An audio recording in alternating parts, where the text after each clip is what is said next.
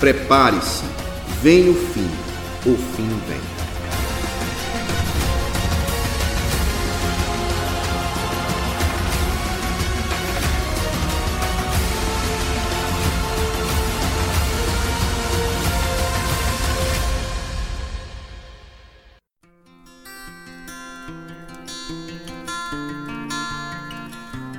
Graça e paz, queridos irmãos e amigos.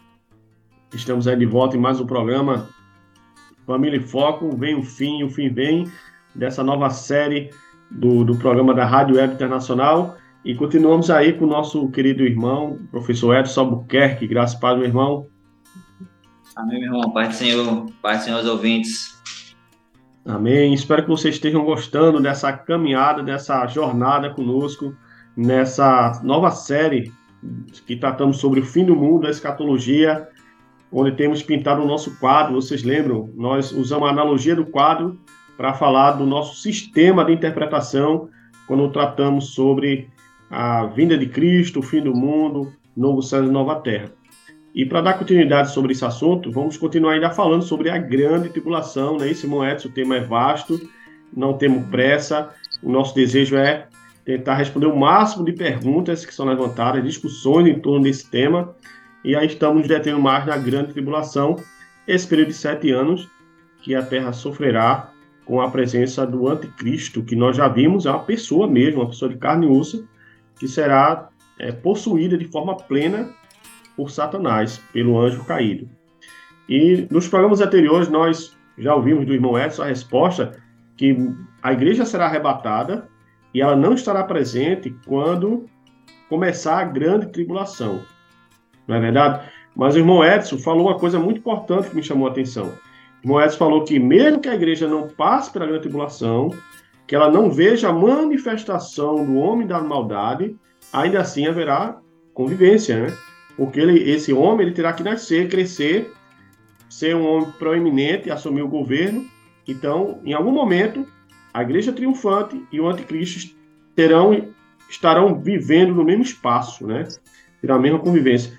Então, irmão, essa, a partir dessa resposta que o irmão já deu, eu gostaria já de começar fazendo a nossa primeira pergunta dessa noite. Quem vem primeiro, então, diante dessas convivência? Anticristo ou Cristo? Quem vem primeiro para a igreja, para o mundo? Por favor, meu irmão, nos esclareça essa dúvida aí.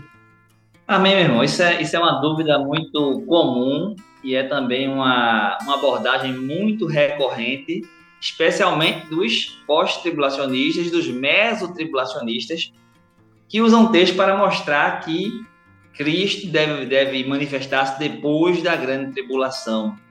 Uma vez que a tribulação ela é provida, de certo modo, pelo próprio anticristo, se Cristo manifestasse-se apenas depois da grande tribulação, então o anticristo viria primeiro.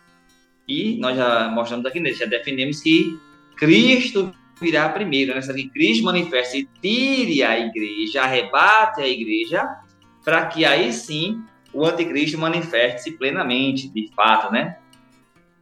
São dois textos, basicamente, que são muito usados para dizer isso. O primeiro é o de 2 Tessalonicenses capítulo 2, versículos 3 e 4, mais ou menos, vai dizer assim: Ninguém de maneira alguma vos engane, porque não será assim sem que antes venha a apostasia e se manifeste o homem do pecado, o filho da perdição. Lembrando que o contexto desse versículo aqui, né? 2 e 1 de 2 Tessalonicenses, Rogamos pela vinda do nosso Senhor Jesus Cristo e pela nossa reunião com Ele. Ou seja, Paulo realmente está falando de arrebatamento, está falando de encontro da igreja com Cristo. E aí, Paulo de fato afirma aqui: isto não ocorrerá sem que antes se manifeste o homem do pecado.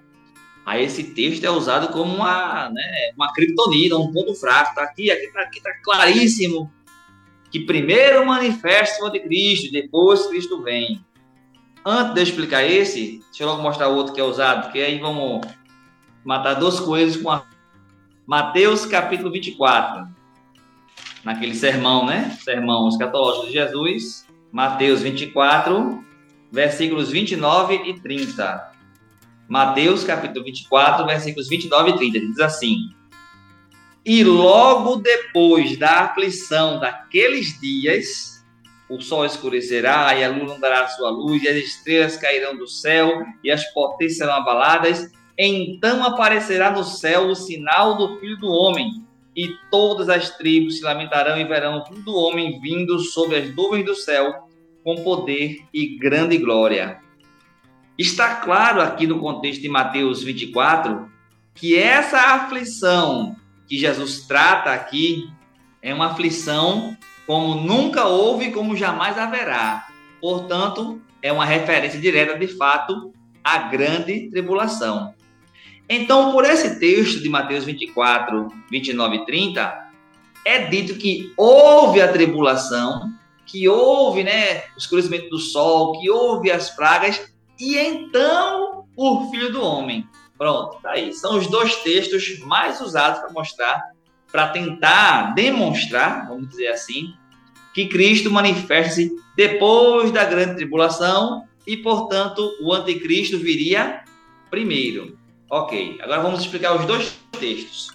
Primeiramente, esse texto de Mateus 24 fala a respeito do aparecimento em glória do Filho do Homem. É sobre isso que João fala lá em Apocalipse 1 e 7. Ele vem com as nuvens e todo olho o verá.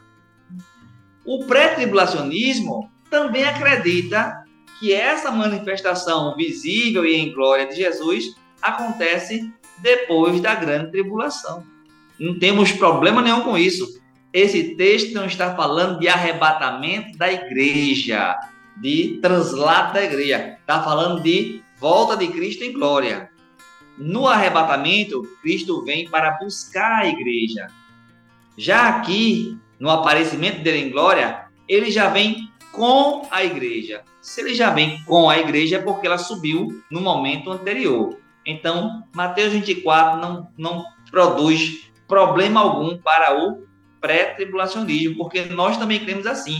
Essa manifestação aqui é o que nós identificamos didaticamente como a segunda fase da segunda vinda, a, a, a vida dele em glória. Então, estamos de acordo. De fato, isso acontece depois da grande tribulação. Inclusive, é com isto que a grande tribulação acaba. Jesus põe fim nela, vindo em glória para julgar o anticristo, o falso profeta, amarrar Satanás e julgar as nações e estabelecer o milênio. Então, é isso mesmo. Então, aqui não tem problema nenhum. Agora, esse Tessalonicenses é um pouquinho mais complexo, mas está dentro desse mesmo contexto. Como nós falamos aqui, quem o que tiver acesso ao podcast completo, vai ver que na primeira, na segunda, é, no segundo podcast, no máximo no terceiro, nos três primeiros podcasts, nós falamos um pouquinho a respeito dessa questão do dia do Senhor, falamos a respeito da questão do última hora, últimos dias, né, o que significava tal. E aí, essa parte aqui de Tessalonicenses está abordando isso. Também mencionamos que Tessalonicenses, primeira, no caso, depois da segunda Tessalonicenses, são os primeiros livros escritos do Novo Testamento. Apesar de estarem aqui, né, quase no final da Bíblia, né, bota Mateus no começo, Marcos, Evangelho primeiro, por uma questão de organização didática, mas cronologicamente, o primeiro livro a ser escrito foi Tessalonicenses. De Tessalonicenses primeiro para segundo, dá uns seis meses de, de, de diferença. Então, são, é, são livros bem, bem próximos. Então, quem recebeu a carta de segunda Tessalonicenses estava com a mente bem, vamos dizer assim, fresquinha a respeito do que tinha sido dito e estudado em primeira Tessalonicenses. E lá, no capítulo 4 Tessalonicenses, Paulo fala do arrebatamento. Paulo fala sobre Cristo vir buscar a ressurreição dos mortos, o encontro com o Senhor dos ares. Isso aí está claríssimo. Quando Paulo escreve a segunda Tessalonicenses, ele está citando aqui agora um problema que a igreja estava enfrentando. Nessa igreja, a gente estava vendo uma, um afastamento do ensino que Paulo deu em 1 Tessalonicenses. Estavam querendo dizer que o dia do Senhor já havia chegado. Esse era o problema, é aí está a questão. O dia do Senhor já havia chegado e nós vimos que dia do Senhor refere-se a um dia de julgamento, a um dia de tribulação, ao dia que refere-se justamente ao acerto de contas de Deus com Israel, com as nações. Isso é ruim, isso é um, isso é um, um dia problemático. Mas Paulo havia ensinado lá em, em Tessalonicenses que a igreja não passaria. 1 e 10 já vimos isso. Deus, né, pela manifestação do seu filho, que nos livra da ira futura.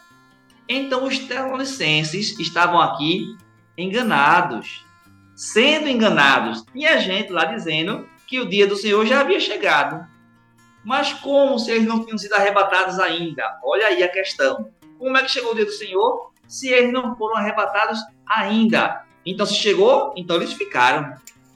Aí ficou aquele peso, aquele, aquele constrangimento. Vamos ler aqui o começo para a gente entender isso direitinho. É, capítulo 2 de 2 Tessalonicenses. Ora, irmão, rogamos-vos pela vinda do nosso Jesus Cristo e pela nossa reunião com Ele, que não vos movais facilmente do vosso entendimento. Olha, não vos movais do vosso entendimento, nem vos perturbeis, quer por espírito, quer por palavra, quer por epístolas, como se de nós, como se o dia de Cristo, o dia do Senhor, estivesse já perto. Olha só aqui a situação. Por espírito, por palavra ou por epístola. Então, tinha gente dizendo que tinha tido revelação do Espírito, tinha gente por palavra pregando que já tinha acontecido o arrebatamento, que o dia do Senhor já estava aí, que já, já, já estava a tribulação. E tinha gente se passando por Paulo, escrevendo como se tivesse acontecido, dizendo que era Paulo que tinha escrito. Veja que problema que a igreja estava enfrentando naquele momento. Por isso toda aquela aflição. Ora, esse dia aqui, dia do Senhor, como se o dia do Senhor já estivesse perto, ou se já estivesse no dia do Senhor, com certeza tem que ser um dia de juízo. Senão os tessalonicenses não iam estar preocupados. São igreja. Se esse dia do Senhor aqui fosse o dia de, do arrebatamento, o dia de boda do cordeiro, então glória a Deus. É o que eles estavam esperando. É o que eles queriam que acontecesse. Mas não, eles estavam preocupados. Por que estavam preocupados? Se eles são igreja e estavam esperando para encontrar com Cristo.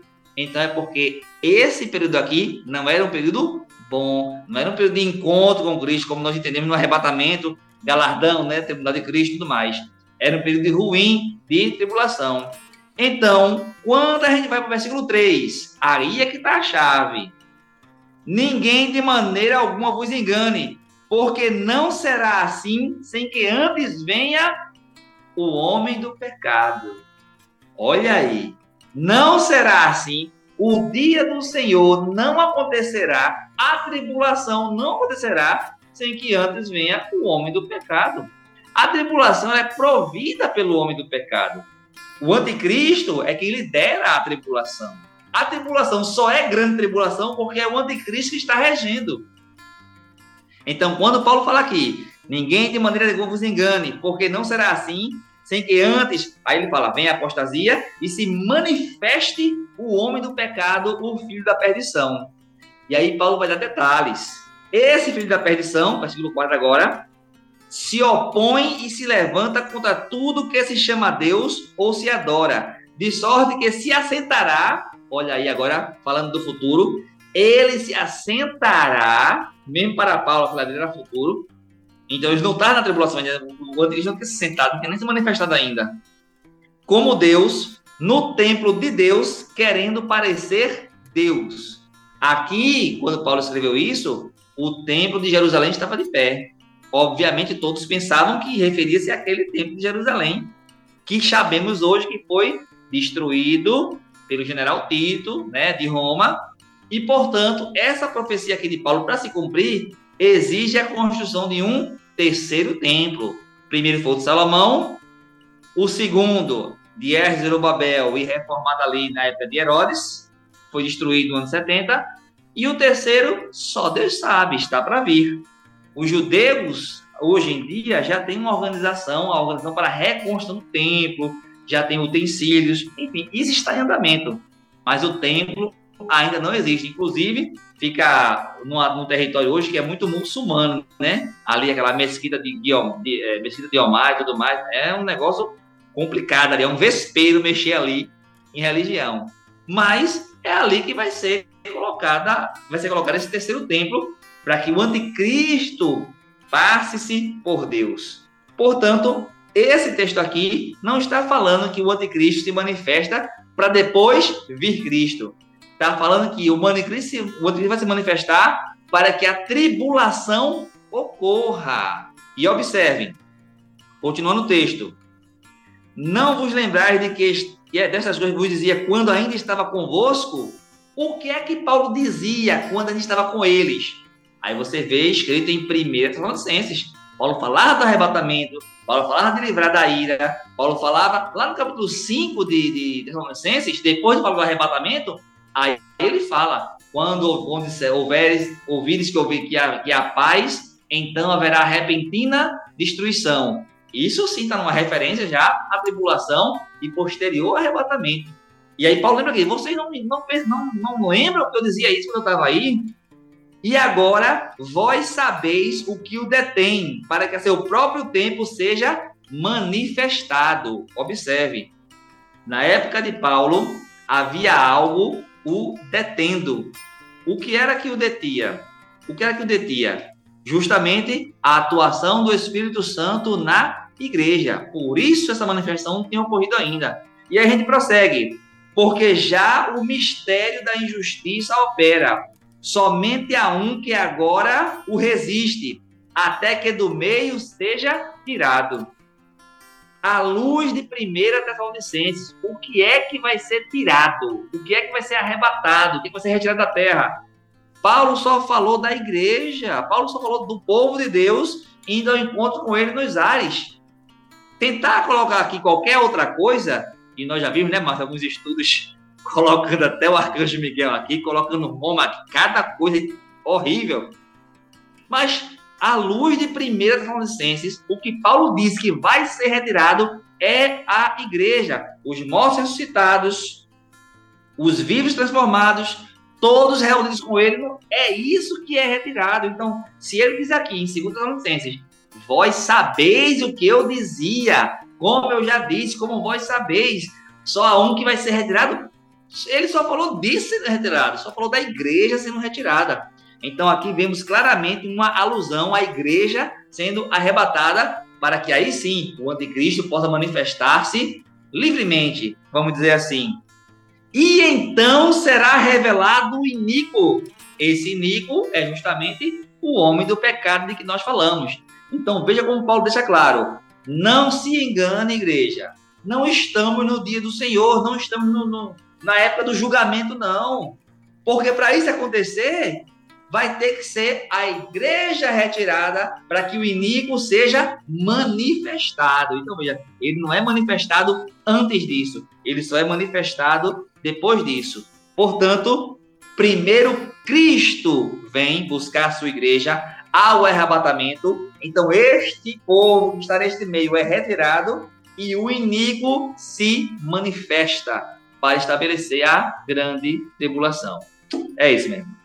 Amém, irmão Edson, obrigado aí pela, pela resposta. De fato, meu irmão, se a gente não ter, tiver cuidado e se a gente não considerar que haverá o arrebatamento da igreja, aí de fato outras escolas de interpretações como pós-milenismo, amilenismo, estarão corretas.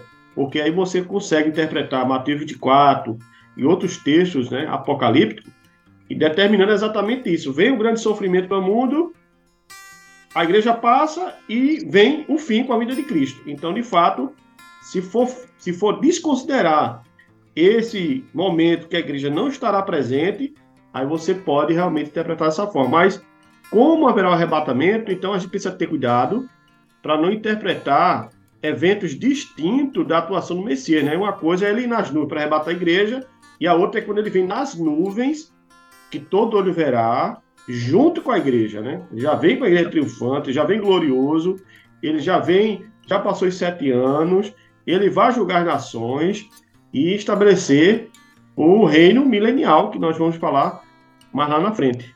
Não é isso, irmão Edson? Certamente, é isso mesmo.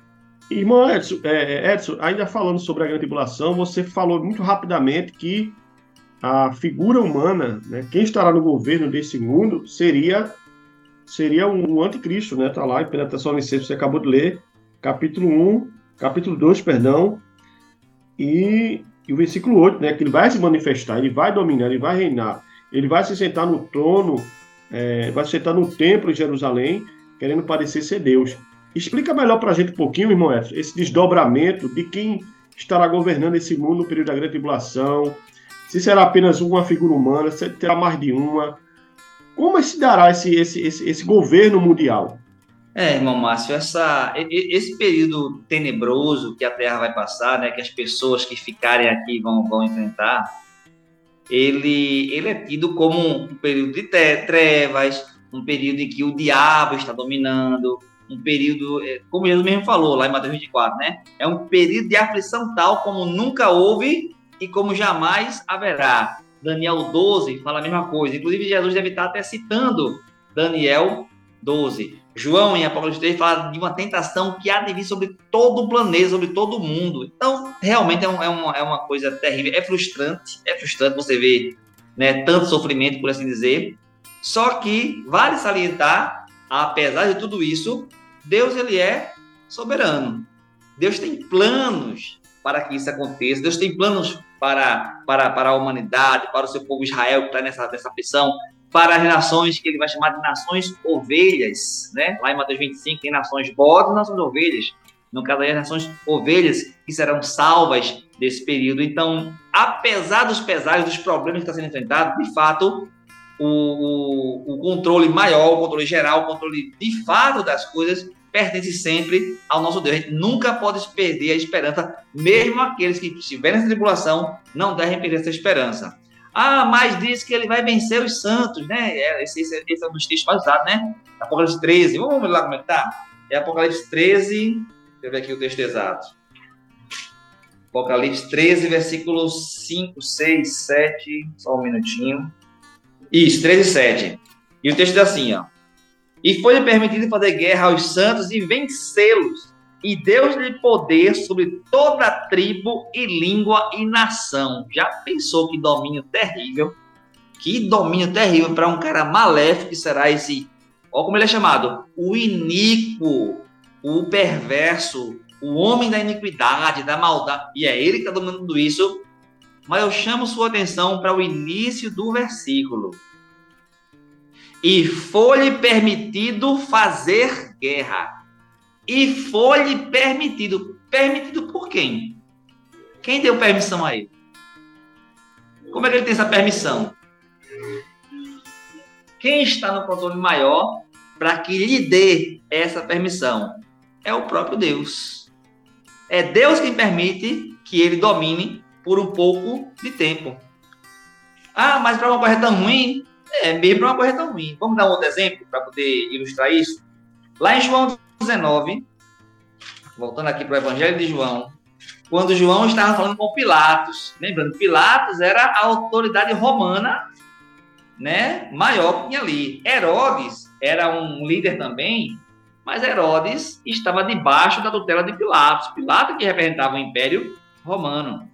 Então, quando Jesus vai falar com Pilatos, e Pilatos nota que Jesus é inocente, que Jesus não cometeu os crimes de que ele é acusado, lá em João 19, 10, vê como é que se trava o, o, o diálogo. João capítulo 19, versículo 10. Disse-lhe, pois, Pilatos, não me falas a mim? Não sabes tu que eu tenho poder para te crucificar e tenho poder para te soltar? Ou seja, ele estava representando realmente César, né, o próprio Império Romano a potência da época. Jesus, porém, respondeu: Nenhum poder terias contra mim, se de cima te não fosse dado. Mas aquele que me entregou a ti, maior pecado tem. Falando de Judas. Mas observe: Pilatos era um idólatra, era um pecador. E ele estava representando Roma, que era.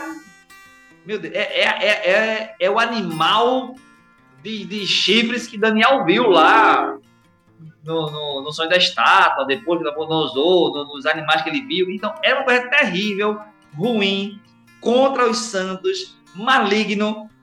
Mas ele aqui afirma: essa autoridade que tu tens, só tens porque veio do alto. Se Deus não permitisse, tu não terias nada. E a permissão dele aqui foi tão terrível que o Filho de Deus foi moído, foi crucificado, foi assassinado por causa dele, porque ele poderia livrar e não livrou. Mas todos nós sabemos, conhecemos agora o plano da redenção, que isso aconteceu para que Jesus parecesse essa morte vicária em nosso lugar. Então, mesmo uma coisa tão terrível, tão ruim que foi matar o Filho de Deus, era a permissão de Deus e havia propósito e bênção para o povo de Deus. Fazendo agora o paralelo, voltando para Apocalipse 13, foi dada a autoridade dessa besta, foi dada a autoridade desse anticristo, e ele tá, e ele vence os santos, mas tudo tem um propósito. Não é por acaso que ele acontece, que ele tem todas as. Não. Deus está no controle. E ele vai dirigir esses eventos para a bênção de seu povo. Seu povo, Israel em especial, porque é quem está na tribulação e vai se converter sobre esse aperto, bem como as nações que ajudarem Israel. Ou seja, mesmo debaixo de todo esse domínio que vem de, de da, do anticristo, se retirará algo de bom. Lá em Romanos 13, versículo 1, 1 em diante, 1 ao 5 mais ou menos, Paulo fala sobre que as autoridades vêm de Deus, né? Devemos estar submissos às autoridades e que ela é ministro de Deus para o teu bem. E olha que Paulo também estava falando de Roma naquela época, né? Autoridade horrível, mas que era Deus permitia, é Deus que levanta os reis, é Deus quem abate os reis. Então, no caso de Cristo, também será uma permissão de Deus. Veja como começa o versículo 13, 7 do Apocalipse. E foi-lhe permitido fazer e vencer. Mas porque foi permitido. Quando Deus retira essa permissão, que vai acontecer justamente quando Jesus Cristo se manifestar em glória, lá, ali acaba a permissão dele por completo. E a vitória do povo de Deus, conversão em massa, o retorno de Israel, o final da septuagésima semana, todo aquele cumprimento, a extirpação do pecado, a glória de Deus, enfim, toda aquela reunião acontecerá como fruto também dessa permissão. Foi preciso, será preciso, melhor dizendo, passar por isso para que se obtenha esse eterno peso de glória. E Paulo fala sobre isso para a igreja em especial, mas serve como exemplo para esse período também. Lá em 2 Coríntios, 2 Coríntios, capítulo 4. 2 Coríntios, capítulo 4, versículo 8 em diante. Aqui não está falando da grande tribulação, está falando para a igreja, mas é só fazer o paralelo para a gente entender. Em tudo somos atribulados. Lembrando, viu? Atribulado não é passar pela grande tribulação, são as tribulações da vida que a gente passa normalmente, acontece. Mas não angustiados, perplexos, mas não desanimados, perseguidos, mas não desamparados, abatidos, mas não destruídos, trazendo sempre por toda parte a mortificação do Senhor Jesus no nosso corpo, para que a vida se manifeste também em nossos corpos. Então veja como Paulo tinha essa ciência de que esse padecer, né, esse, esse, essa dor, esses, problemas que eles enfrentavam, iria gerar um peso de glória. E ele conclui assim mesmo esse capítulo, versículo 16 em diante. Por isso não desfalecemos, mas ainda que o nosso homem interior se corrompa, o exterior se corrompa, o interior, contudo, se renova de dia em dia. Porque a nossa leve e momentânea tribulação, veja que não é a grande, é só a leve e momentânea, produz para nós um peso eterno de glória muito excelente. Ora, se até a nossa momentânea e leve tribulação, que a gente passa pelos perrengues da vida, já produz essa, esse excelente peso de glória, imagine o fruto daqueles que sobreviverem e vencerem a grande tribulação. É essa, é essa a mensagem. Parece que, de, que o diabo está no comando, parece que o Cristo faz como quer, ele manda e manda, mas tudo acontece sob a permissão de Deus e com um propósito definido de abençoar e salvar o seu povo. É isso aí, né? Amém, irmão Edson. Palavra gloriosa, né? Encorajadora. É, para nós hoje, né? Passamos por tribulações todos os dias e para aqueles que, infelizmente, ficarão para a grande tribulação, né? E aí nós trazemos uma palavra e um resgate da soberania de Deus, do governo de Deus sobre todas as coisas, até sobre o mal, né? Sobre a besta, o anticristo, o falso profeta, né? Sobre esse, essas figuras humanas que estarão no governo do mundo, né? E sabendo que todo, tudo isso acontece porque Deus permitiu, porque está na agenda de Deus e porque Deus tem um plano que no final apontará para a sua glória. Obrigado, irmão pelas respostas, pelas, pelas excelentes colocações, pela exposição bíblica, né? tudo bem colocado biblicamente. Irmão, nos dê as considerações finais, né? além dessa palavra encorajadora e esse resgate de um Deus soberano, fale para nossos irmãos e amigos é, as suas considerações finais, meu irmão, por favor. Amém. Aproveitando o ensejo, né, fazendo aqui um, um breve resumo do que nós estamos, nós estamos comentando. É, quando nós falamos a respeito de Cristo e do anticristo, de sua manifestação, queremos com isso mostrar a você, ouvinte, a você, caro ouvinte, a sua família, que Deus tem um plano para cada um e que Deus está nos protegendo. Aqueles que têm comunhão com Deus, aqueles que o, que o buscam, aqueles, como disse Jesus lá em Lucas 21, serão havidos por dignos de escapar, de se livrar de, de, de todas essas tribulações, que é o povo de Deus, a igreja. Mas mesmo no povo que ficará, Deus não os abandonará. Veja, a igreja tem sido retirada. O trabalho do Espírito Santo né, nessa dispensação terá sido findado ali. No entanto, seu espírito ainda agirá, seu plano permanecerá e seu povo será, apesar dos problemas, abençoados. E uma das coisas que é um diferencial, inclusive do cristão, do crente em geral, quando o crente é crente antiga aliança e nova aliança, mas o cristão em especial, porque agora somos igreja, e Paulo cita bem isso em Romanos 13, é a obediência às leis, a obediência às regras, o fazer de acordo com o que a lei manda, né? Então, não roubar, não sonegar, não, não, não subornar, tudo isso que a lei proíbe, que é crime, então nós estaríamos fazendo, de certo modo, aquilo que o evangelho apregoa, né? De acordo com as leis, seguindo a autoridade e reconhecendo nelas o trabalhar de Deus. Abrindo aqui um pequeno parêntese. Obviamente, como há homens ímpios também no meio legislativo, pode haver leis que entrem em contradição com a nossa fé. Nesse caso específico, quando contrários é a nossa fé, então nós temos a liberdade e o dever de desobedecer.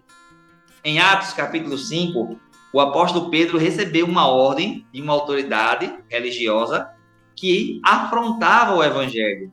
E essa foi a reação de Pedro. Atos capítulo 5, versículo 29. 28 para saber qual foi a ordem. 28. Não vos admoestamos nós expressamente que não ensinasses nesse nome e em que encheste Jerusalém dessa, dessa vossa doutrina e quereis lançar sobre nós o sangue desse homem. Olha qual era a ordem desse religioso não pregue sobre Jesus, não ensine a doutrina dele aqui. Aí é demais, né? Ficar sem o evangelho, sem a pregação. Aí Pedro responde. Porém, Pedro respondendo disse: Mais importa obedecer a Deus do que aos homens. Então veja, mesmo que esteja em lei, mesmo que seja legislado, mesmo que seja uma autoridade, nós obedecemos autoridades que fazem o bem e que não contradizem as escrituras. Então, só quando houver uma lei específica que de fato vá com a nossa fé, como aconteceu com Daniel, lá em Daniel, você vê que Daniel foi preso na cova dos leões porque orava. Aí proibir de orar também vai contra a nossa fé e coisas assim. Então, no geral, porém, no geral, as leis que vêm são leis que nos abençoam e leis que, sendo obedecidas, só trarão paz para o nosso lar. Então, que cada um de nós possa manter esse testemunho vivo e aceso de ser uma pessoa de bem, de ser uma pessoa que trabalha com honestidade, de ser uma pessoa que é luz para o mundo, de maneira que aquele que vos acusa, aquele que fala mal de você, se envergonhe por não ter de que te acusar. Amém? Que essa seja a palavra de Deus hoje para nossas famílias. Amém. Obrigado, Moedas. Graças a Deus. E gostaríamos de encorajar vocês, caros irmãos e ouvintes. Você ainda que não conhece a igreja evangélica, que ainda não conhece o evangelho pregado fielmente, visite uma Assembleia de Deus na sua cidade, na sua região. Duvido que você não encontre uma, tá bom? E além, da, além das igrejas da Assembleia de Deus, nós temos igrejas comunitárias do Brasil também. Igrejas comunitárias em Carpina, nós temos duas igrejas. Uma igreja comunitária das Acácia, que funciona nas instalações da Escola Internacional do Carpina, cultos todos os domingos às 10h15 da manhã. Horário excelente pela manhã. Também temos a igreja comunitária do Carpina, no Jardim Neópolis ali, por trás da do pé também. Culto todos os domingos às 6 da noite. Também temos igreja em Timbaúba, Feira Nova, Lagoa Itaenga, Tracunhaém. Visite uma igreja mais próxima à sua casa que prega fielmente o Evangelho e conheça o Evangelho de Cristo. E se aproxime desse Deus. Antes que seja tarde demais, antes que você tenha que passar por tudo isso que está sendo dito para você aqui nessa série de bate-papos e está revelado nas Escrituras. Está aqui claramente revelado nas Escrituras, amém? Que Deus abençoe você e sua família. Vamos orar, irmão. Essa a gente não orou, não foi quando a gente começou. Então vamos encerrar com oração. Vamos agradecer ao Senhor. Senhor nosso Deus, te damos graças por essa noite, pelo privilégio de continuar falando a tua palavra, falar desse tema tão importante que é a tua vinda, falar do mal que sucederá após a tua vinda. Abençoa, Senhor, cada, cada irmão, cada ouvinte, cada, cada amigo do Evangelho, que eles possam conhecer ainda mais a tua palavra, Senhor, se apegar a essa lei, a lei é, que é a tua palavra, Senhor, e possa contar dela conforto e segurança para suas almas. Obrigado pela vida do irmão Edson, sua família. Obrigado pelo Brasil, pela oportunidade de falar livremente do Evangelho, Senhor. Tudo isso queremos te pedir gratos em nome de Jesus. Amém. Forte abraço a todos. Que Deus abençoe.